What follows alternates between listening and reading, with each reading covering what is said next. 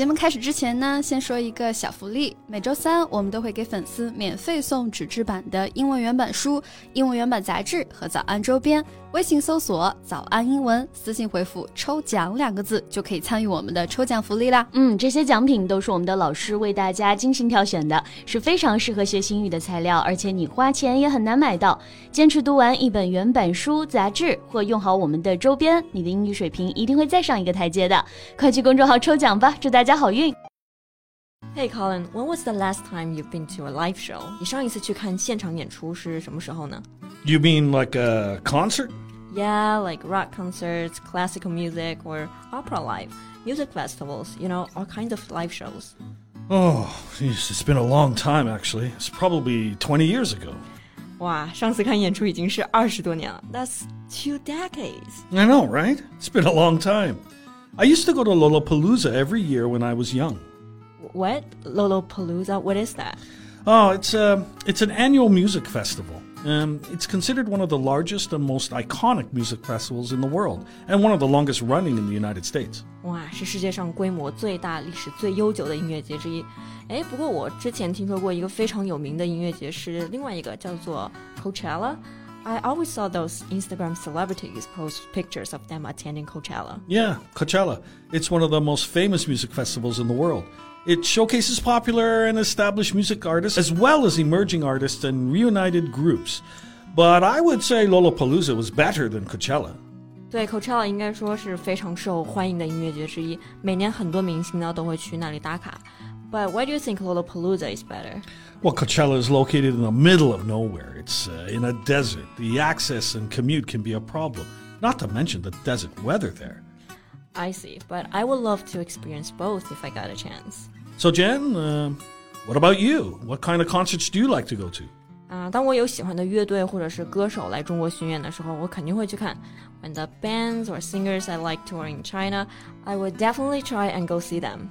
Speaking of this, do you know who was the first foreign act to perform in China? 啊、这个我知道，Wham，威猛乐队，他们是首支来华表演的西方乐队。I think in the 80s, many artists also visit China back then. Yeah, like um, Michael Jackson, Andy Warhol, Pierre Cardin, and so on. They all visited China back in the 80s. In fact, there's another American superstar who also came to China in the 1980s and stayed for a year. Can you guess who he is? 一个美国巨星，然后八十年代的时候来了中国，并在中国待了一年。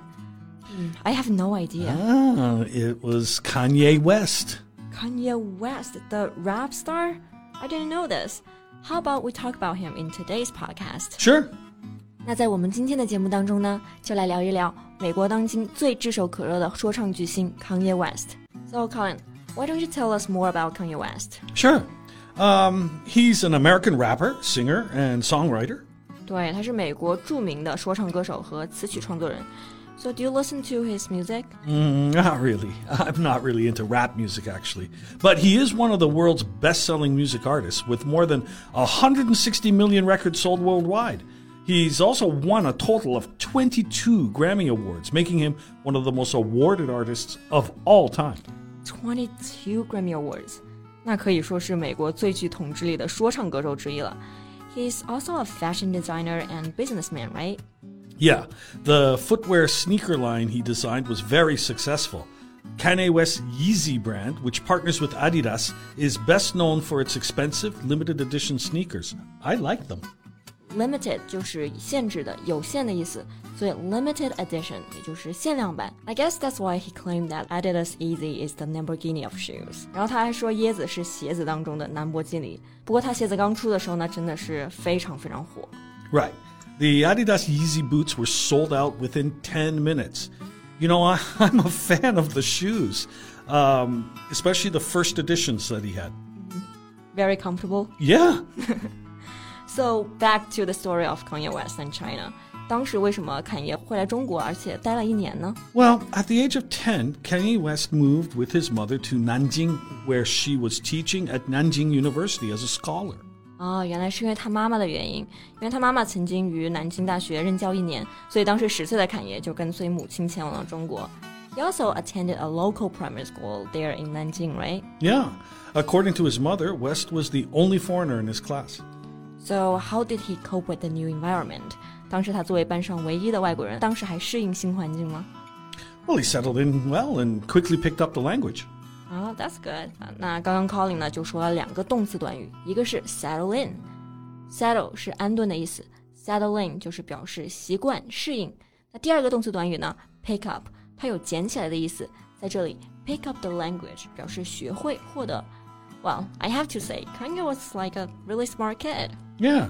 His mom, Donda West, recalls how he fought back a crowd of Chinese onlookers who were pointing and staring at him by shouting, Get back! in Chinese. Onlooker 就是围观者的意思，因为那个时候外国人非常少嘛，所以走到哪儿，康业都会被人围观。没有想到那个时候他已经会用中文来维护自己了。 yeah, but since then, he's forgotten most of his Chinese. It makes sense. It's been a long time. So, did he make any troubles in Chinese school?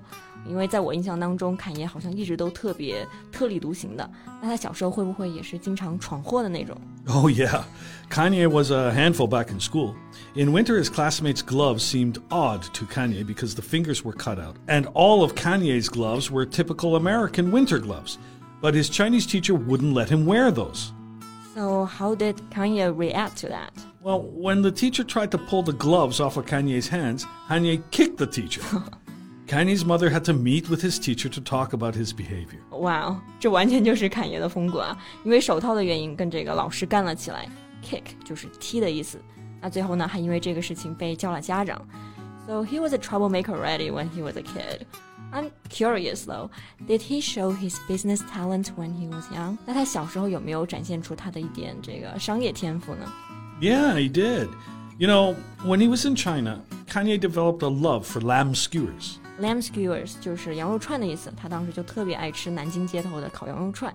But his mom didn't trust the sanitary conditions of Nanjing street vendors, so she refused to buy them for him.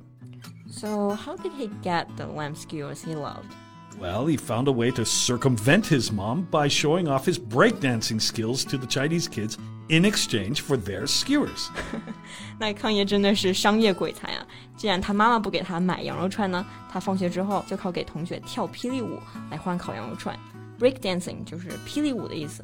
Yeah, I would love to see the breakdance shows he put on. Me too。那今天呢，我们就聊了一下美国说唱巨星 Kanye West 在中国的童年趣事。最后再提醒大家一下，节目的所有内容我们都给大家整理好了文字版的笔记，欢迎大家到微信搜索“早安英文”，私信回复“笔记”两个字来领取我们的文字版笔记。